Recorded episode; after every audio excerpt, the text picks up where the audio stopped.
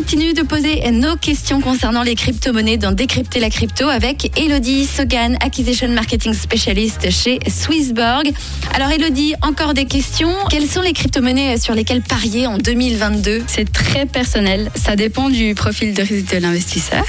En ce qui me concerne, et attention, c'est pas un conseil en investissement, hein, c'est juste mes propres recherches.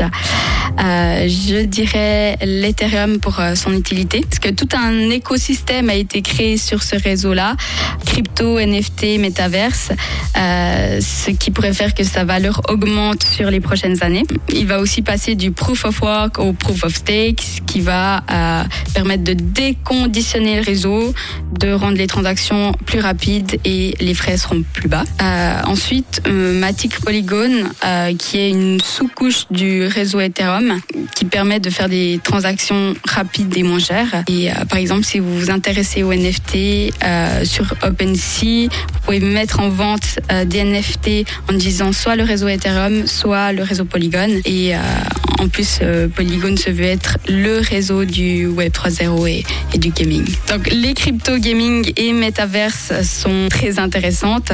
Chacune peut potentiellement changer notre société. Donc le gaming, euh, gaming crypto en transformant le gaming tradi- traditionnel en, en place de marché ouverte et interopérable. Euh, le Web 3.0 en remplaçant l'Internet euh, qu'on a actuellement par un réseau décentralisé plus juste, plus ouvert et contrôlé par ses utilisateurs. Le métaverse en changeant la façon dont on interagira avec le reste du monde. Et euh, après, il existe beaucoup de projets.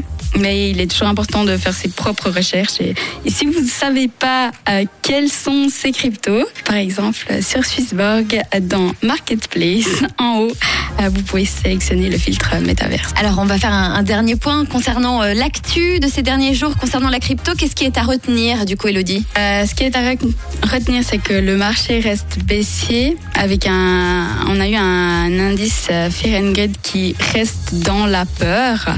Euh, le prix du Bitcoin est redescendu sous les 29 000 dollars jeudi dernier, après être remonté vers les 31 000 dollars euh, en début de semaine dernière. La Bitcoin dominance euh, comme top crypto reste aux alentours de 44%. On a le niveau des, des 30K sur le Bitcoin qui est une zone psychologique très importante. Et euh, selon des données de Glassnode, les adresses avec euh, au moins 0,01 Bitcoin ont franchi la barre des 10 millions pour la première fois. Cette mesure nous indique que les, les investisseurs particuliers restent euh, quand même optimistes quant à l'actif numérique. Et euh, donc le prochain support pour Bitcoin est à 24 000 dollars, tandis que sa résistance se trouve vers les euh, 33 000 dollars. Autre actu, les paiements en crypto sont possibles sur Shopify. Ok. Une, euh, une dernière actu on- pour le tournoi de Roland Garros.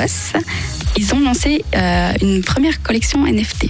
Donc, il faut savoir que depuis 2018, Roland Garros organise chaque année un tournoi virtuel, mais cette fois, les, organisa- les organisateurs vont encore plus loin en proposant une expérience NFT.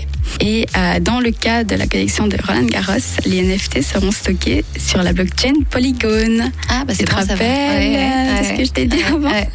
donc euh, c'est un phénomène très croissant euh, dans le monde sportif et euh, on a par exemple Swissborg qui a collaboré avec euh, Stan Wawrinka en début d'année pour euh, lancer une collection NFT gaming. C'est bon à savoir. Merci beaucoup Elodie Segan.